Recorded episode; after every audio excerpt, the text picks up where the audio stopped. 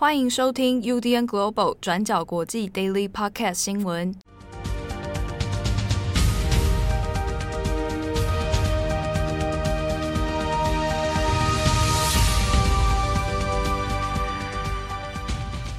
Hello，大家好，欢迎收听 UDN Global 转角国际 Daily Podcast 新闻。我是编辑七号，我是编辑会议。今天是二零二二年二月九号，星期三。对，昨天是阴阳顿挫的正红，今天是怎样频频失眠的七号？没有没有，今天是比较稍微没那么油条的七号，这样子可以吗？可以可以可以。我今天是在 Daily Podcast 新闻上面，新的一年，哎，过了农历新年之后的首次登场。光是这样的开场白就相当的油条，又被骂，又被骂。好，没关系，这个在新的一年祝福大家啊，新春如意。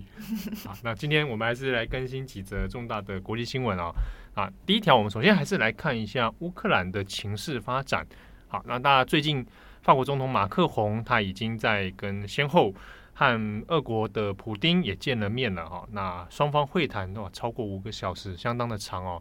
那现在呢，他也去回头去跟乌克兰的泽伦斯基那也碰面了啊。那这个中间的一些来往穿梭，那马克宏本人呢是信誓旦旦的说，哎，他已经和普京碰面了之后，那和普京之间有达成了一定程度的共识。这个共识是说，俄罗斯这边不会在乌克兰的边境上面再继续升高军事压力。但是呢，目前情势也不会特意的缓和。那马克宏的解读是认为说，那要至少这件事情并不会军事全面的升级哦，并不会让整个情势走向战争。那马克宏后来呢，向泽伦斯基这边来碰面，那他也当面的跟泽伦斯基说，哎，他已经取得了普丁个人的这个保证跟承诺啊，在乌克兰这边情势是不会升级的。不过，他和泽伦斯基之间的这个会面哦。那这个外媒部分也有做了许多的报道，那也有谈到泽伦斯基对这件事情的态度。当然，一方面他在整个情势上面，乌克兰是显得比较被动啊，他必须牵制于这个俄国的情势，那也有限制于这个北约方面的一些谈判哦。所以乌克兰，把泽伦斯基本人，其实在应对方面其实是比较被动的。但是另一方面，他对于马克宏所说的，哎，他取得了俄国的这样的承诺跟保证。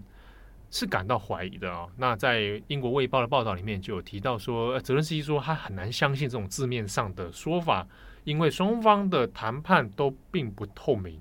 那特别是在前一天，马克宏跟普丁之间的会谈哦，这长达五个小时，到底谈了什么？具体的细节到底有什么样的共识啊？那这个是在对外并没有完全公开透明的，所以泽伦斯基的立场上面似乎对这件事情是难以。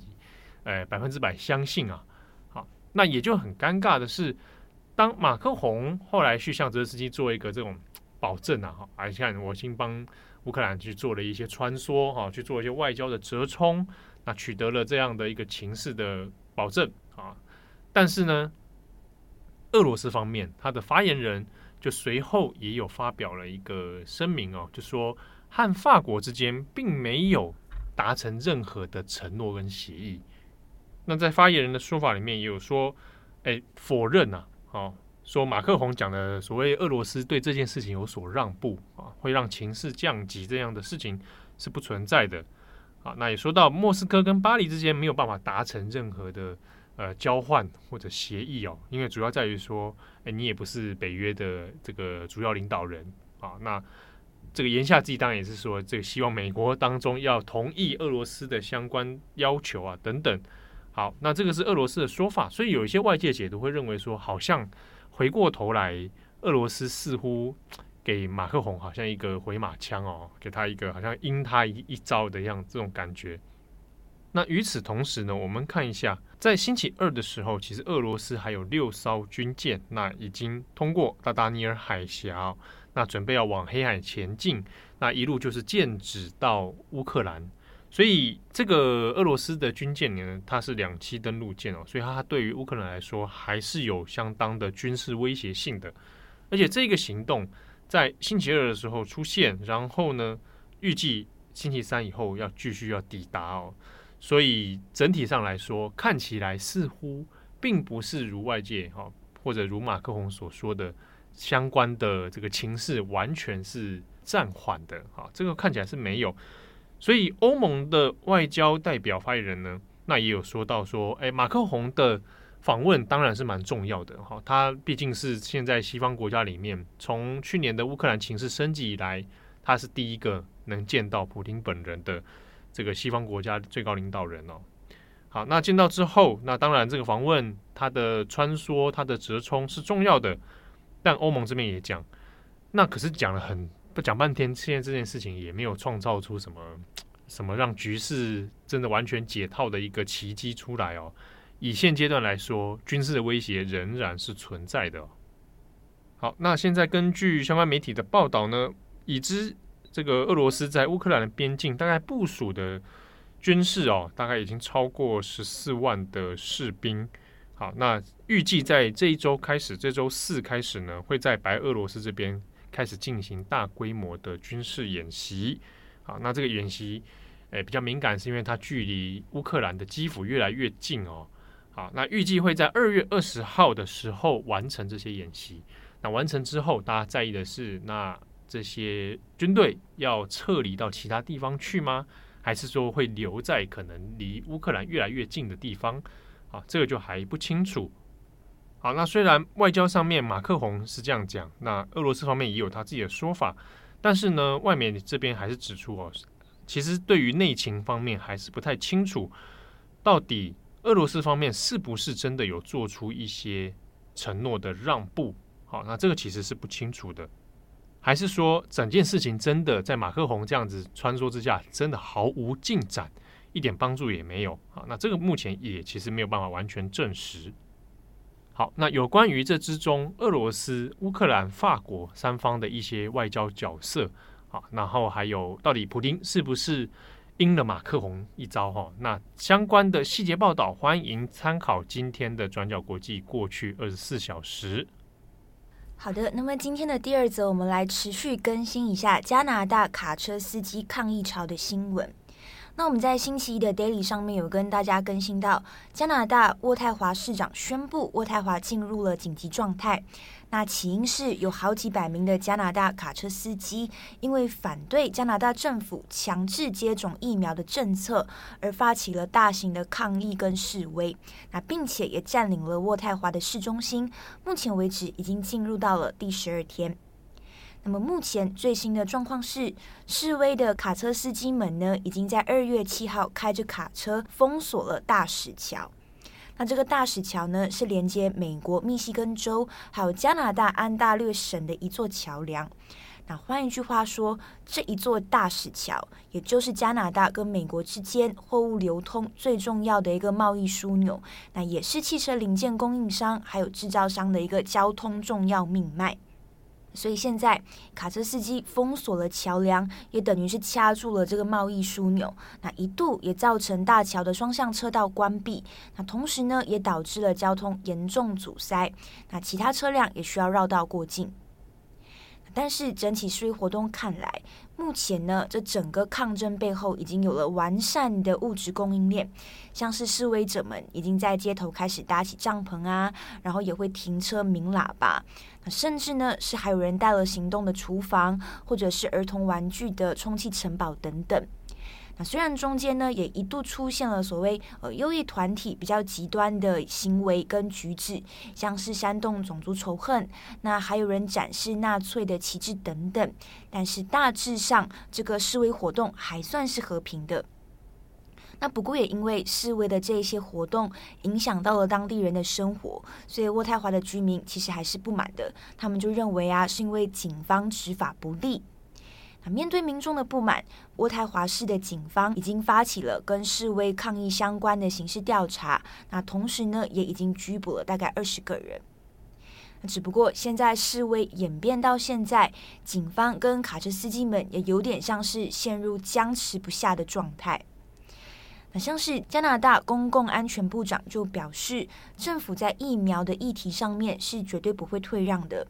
那加拿大的总理杜鲁道也是要求这个抗议活动必须停止。那在面对保守党质疑政府的防疫措施的时候，杜鲁道也只是一再的重申，我们将会继续遵循所谓的科学来做防疫。那外界也会好奇，那么这一场示威活动会怎么落幕？那尤其加拿大过去其实很少发生像这样子比较大规模，而且是持续一段时间的示威。根据 BBC 的报道。加拿大有关当局的做法呢，是试图没收卡车司机的燃料，或者是试图转移卡车司机的示威集结地点。那希望透过耗尽卡车司机的燃料啊、金钱，或者是让这些卡车司机非常疲惫这样子的一些方式，来让这一场示威落幕。那另外还有一个可能，就是呢，渥太华地方政府现在已经开始用比较严厉的字眼，像是叛乱分子等等，来称呼这一些示威的卡车司机。那么外界也会在想，你加拿大政府会不会派驻军队？目前的状况是，加拿大联邦皇家骑警和渥太华省的警察已经增援了当地的警察。我们要特别提一下的是，渥太华省警察在英文里面简称叫做 OPP，它其实是拥有渥太华省最大的资源跟力量。那过去呢，也曾经监管过加拿大的一些抗议行为还有活动。不过外界推测，加拿大当局不太可能利用军队或者是这一些额外增援或者是部署的警察人力来强力镇压示威活动。因为这样子的做法其实是非常不加拿大的，用报道原文来说，也就是非常的 un-Canadian。所以按照现在的情况看来，还是需要透过谈判来让示威落幕。好，那最后我们来补充一下，那为什么这些卡车司机要示威呢？那其实从今年的一月中旬开始，加拿大跟美国呢就已经开始实施跨境的疫苗强制令。也就是要求往来两国边界的卡车司机必须要接种疫苗，那所以好几百名的卡车司机因为不满，所以就组成了自由车队 （Freedom Convoy） 来抗议。那到现在呢，就已经演变成反对加拿大公共卫生措施，还有加拿大总理杜鲁道政府这样子的一个示威抗议潮。那甚至呢，也已经出现了撕裂的状况，像是在杜鲁道政府的描述之下，这些卡车司机们就成了就是支持川普啊、反疫苗的极右翼分子等等。但其实重点也在于说，百分之八十五到九十的这些卡车司机、跨境卡车司机，其实都已经施打疫苗了，但为什么还要来做抗议呢？那这当中可能也跟我们就是所谓呃亚洲文化或者是国情是有一些不一样的。那我们这边分享一下《华尔街邮报》的观察。